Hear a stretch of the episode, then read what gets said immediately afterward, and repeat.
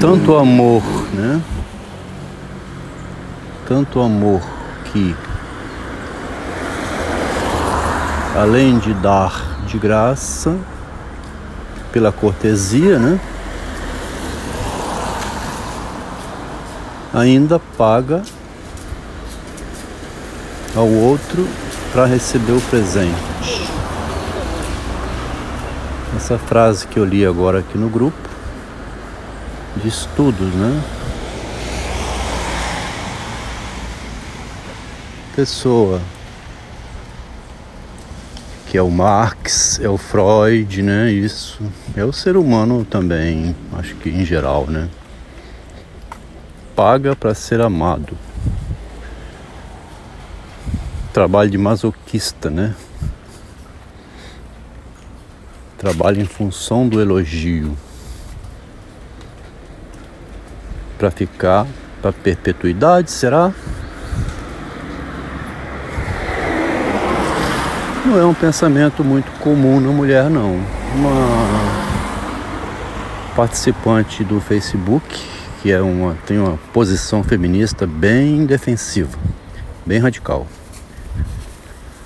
Sobre esse tema, ela disse: Não entendo que uma pessoa queira existir depois de morto, né? Essa frase dela. Para uma mulher é inconcebível, né? Por que, que uma mulher é inconcebível essa ideia de existir depois de morta, né?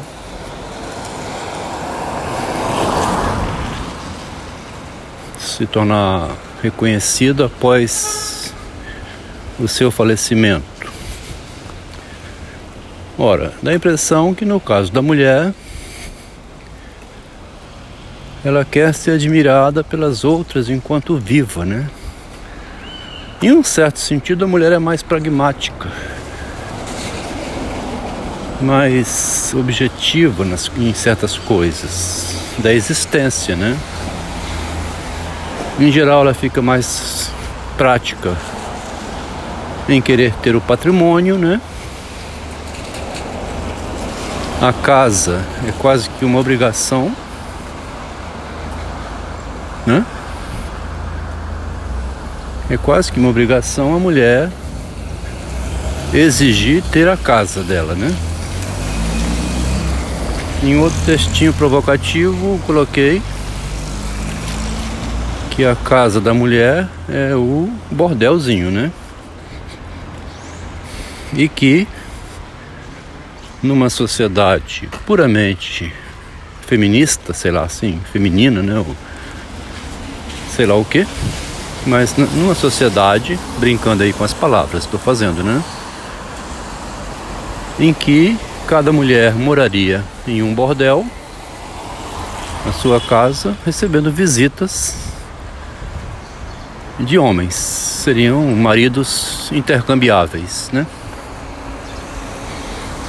desde que ela tivesse a casa ali dentro os filhos e o sustento, o marido não seria uma presença obrigatória e às vezes nem desejável. Né? Estou falando esse áudio aqui hoje, que é um domingo, chuvoso, saí para caminhar e tive que voltar. Esse áudio me veio à mente. Eu estou desenvolvendo minha ideia, né? A minha teoria do narcisismo. Sempre é bom dizer que é um conceito novo, né? Velho para burro mais novo. Que é o método narcísico, né? Que aparece em Nietzsche. No Querer para Trás, aparece em Shakespeare numa frase do Hamlet, deve ter em muitos lugares, em Freud. Um método narcísico, né, de análise. Olhar para trás para refazer para frente. Qualquer empresário pensa assim, né? Isso não tem novidade nenhuma. Mas não tinha ainda o livro e o conceito. Então aqui eu estou conceituando a ideia, né?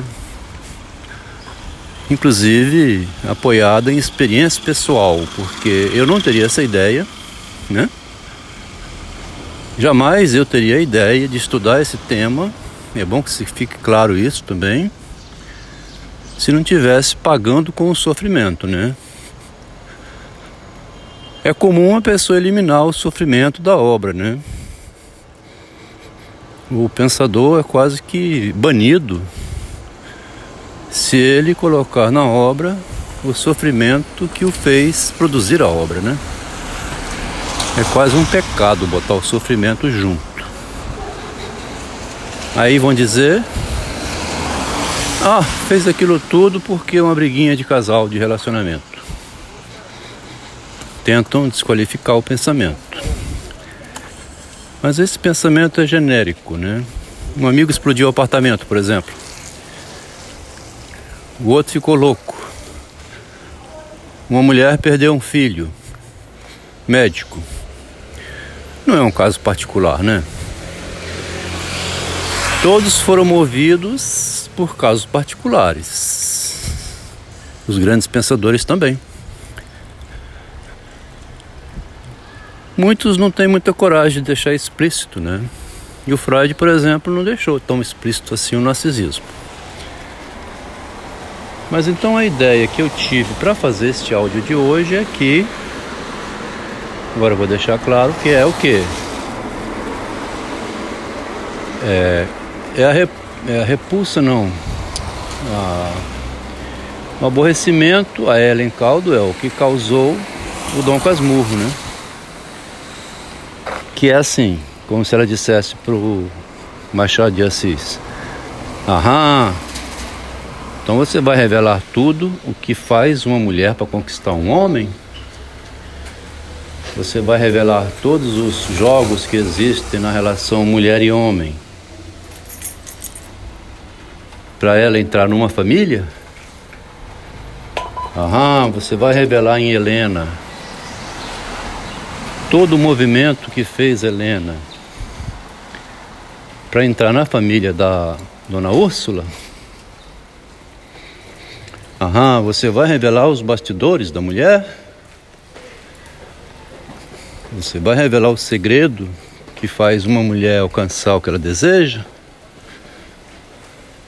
Essa pergunta que eu agora estou colocando como genérica, né? Como se fosse feita por Ellen Caldwell sobre Machado de Assis, que é o que me pressionaram, né, a mim mesmo, pessoa, irmãos e parentes, inclusive filhos, para não falar muito sobre a motivação, né, o modo como é, minha mulher entrou na minha vida, né, minha esposa. Bom, aí fica um paradoxo que é preciso esclarecer. Né? Assim que percebi, notei os movimentos dela no sentido de separação, e esses movimentos não são recentes, eles existiram desde o início é só ler as anotações né, que ela deixou para eu ler. Me entregou na minha mão um conjunto de anotações. Leia aqui. Nossa vida está mais ou menos aqui nessas anotações. Para você ver que há muito tempo eu tenho restrições ao seu modo de ser. Tá? Então tem as anotações. Em 1984, três anos depois de a gente se conhecer, fui com ela fazer um ano de terapia de casal. Ela queria que eu mudasse. Não era este homem, né? Então isso tem 37 anos atrás. Ficamos mais 3, 40 anos juntos. Veja aqui você escrito as restrições que eu tenho ao seu jeito de ser. A mulher tem restrições ao jeito de ser do marido porque ela não é feliz com nenhum homem, né? A rigor dizendo, nenhum homem é suficiente para uma mulher, né? Ele não é, não basta. Homem nenhum dá conta da esposa que tem, né? Toda mulher se acha a mulher, né? O A maiúsculo. Bom, mas mesmo assim, um foi lutando junto com o outro aceitando, como dizia aqui o padre Luke, é, o bom e o ruim. É o pacote inteiro, né? Você leva o pacote, a pessoa é aleijada a maneira dela. Também tem essa recomendação. Mas quando começou a ficar mais evidente o movimento da minha esposa, que aí volto aqui então Machado de Assis, a Ellen Caldwell, a Helena, né, e Dona Úrsula, etc. Passei a ver o movimento que ela fez para entrar na família e na minha vida. E o movimento contrário, sutil, que ela vinha fazendo para sair, elegantemente, né? Quando percebi isso, comecei a questionar, a mencionar como é que ela entrou na minha vida. Ela começou a sentir-se ameaçada ou dizendo-se ameaçada, porque ela já tinha um plano definido que era a separação, já estava com um filho adulto, crescido. Então é um movimento consciente aqui, não tem vingança nem perturbação psicológica não. Eu que talvez interpretei em outros movimentos, outros momentos, exagerei a interpretação, que parece um absurdo isso, mas isso não tem absurdo nenhum não. A mulher tem todo o direito de separar-se, começar a arrumar trouxa, né? Aí, essa estratégia dela sendo revelada, ela pode também se assustar. Nossa, ele vai falar que eu entrei na vida dele quando ele era casado. Nossa, ele vai dizer que um dia, para poder atraí-lo, eu tirei a roupa, fiquei nua, fizemos sexo e ele se envolveu comigo. Começou a ficar assustada com isso, mas depois isso foi acalmando também.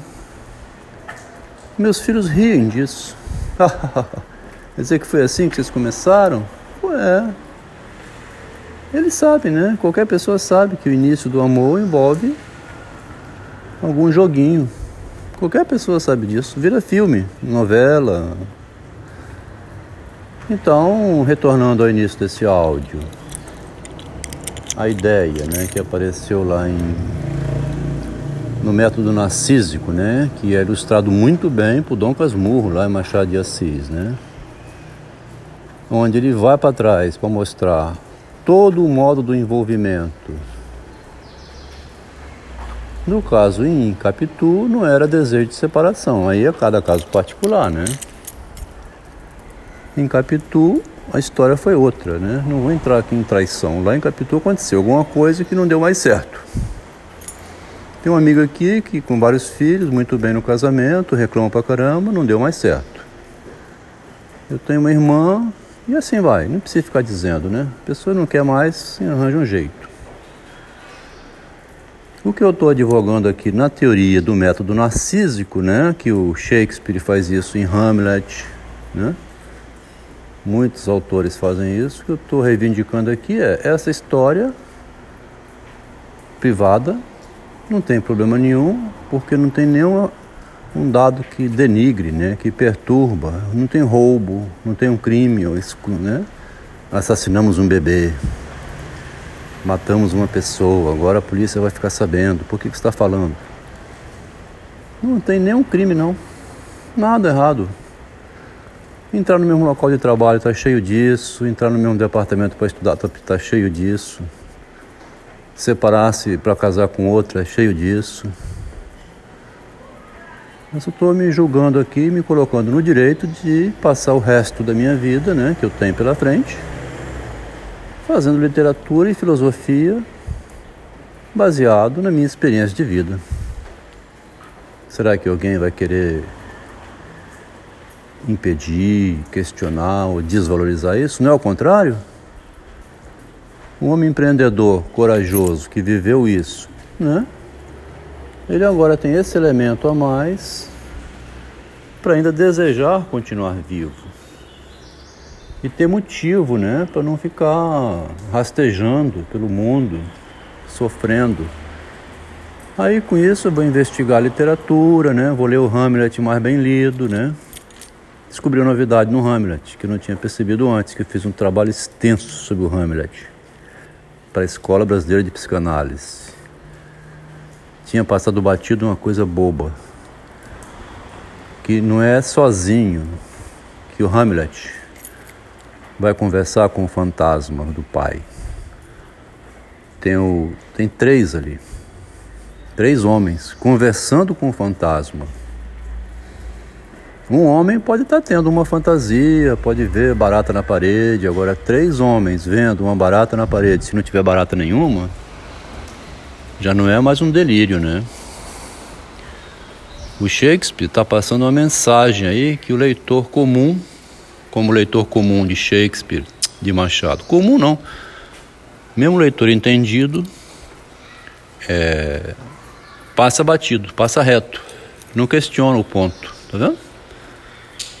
Essa é a novidade na releitura do Shakespeare. E essa novidade só está sendo possível porque eu estou buscando subsídios literários para ver como é que funciona a relação humana no, com relação ao que chama de golpe, né? de passar para trás, de levar vantagem, depois descartar, que Jung fez com Freud. Aí entra esse jogo todo de novo.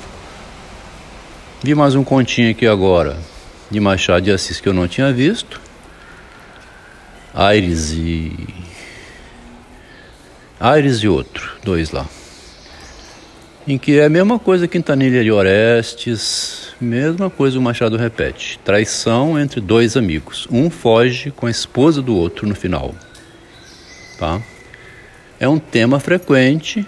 O, o problema, então, né, que Machado e outros levantam, é um tema frequente, o tema de um se aproximar do outro, perceber uma brecha, levar vantagem e ir embora. Isso não é uma questão de Capitu e Bentinho, minha esposa e eu, não. É. Já deu, deu, tchau. É assim, né? Agora eu quero outro caminho, estou satisfeito, vou pegar o patrimônio. Então a, a, a literatura mundial, né? é um ensinamento nessa direção. É porque a gente vê isso e acredita, comigo não acontecerá. Essa que é a surpresa, né? Essa que é a surpresa. Na hora que acontece com a pessoa, que ela acredita que não aconteceria, como ela vai reagir a esse caiporismo, né? Nesse instante, vai, vai surgir então mil possibilidades ah, deixa pra lá, vou arrumar outra namorada. Ah, deixa pra lá, não vou ligar pra isso não. Porque não vai querer mexer na ferida do ego, né? Não vai ter coragem, tem medo, é reprimido, né? Vou ficar por aqui nesse áudio, mas a ideia é muito interessante, chamada método narcísico. Você então, tendo essa força e essa envergadura, você pode fazer o giro para rever tudo isso e narrar como foi, né? sabendo fazer narrativa fica muito bom.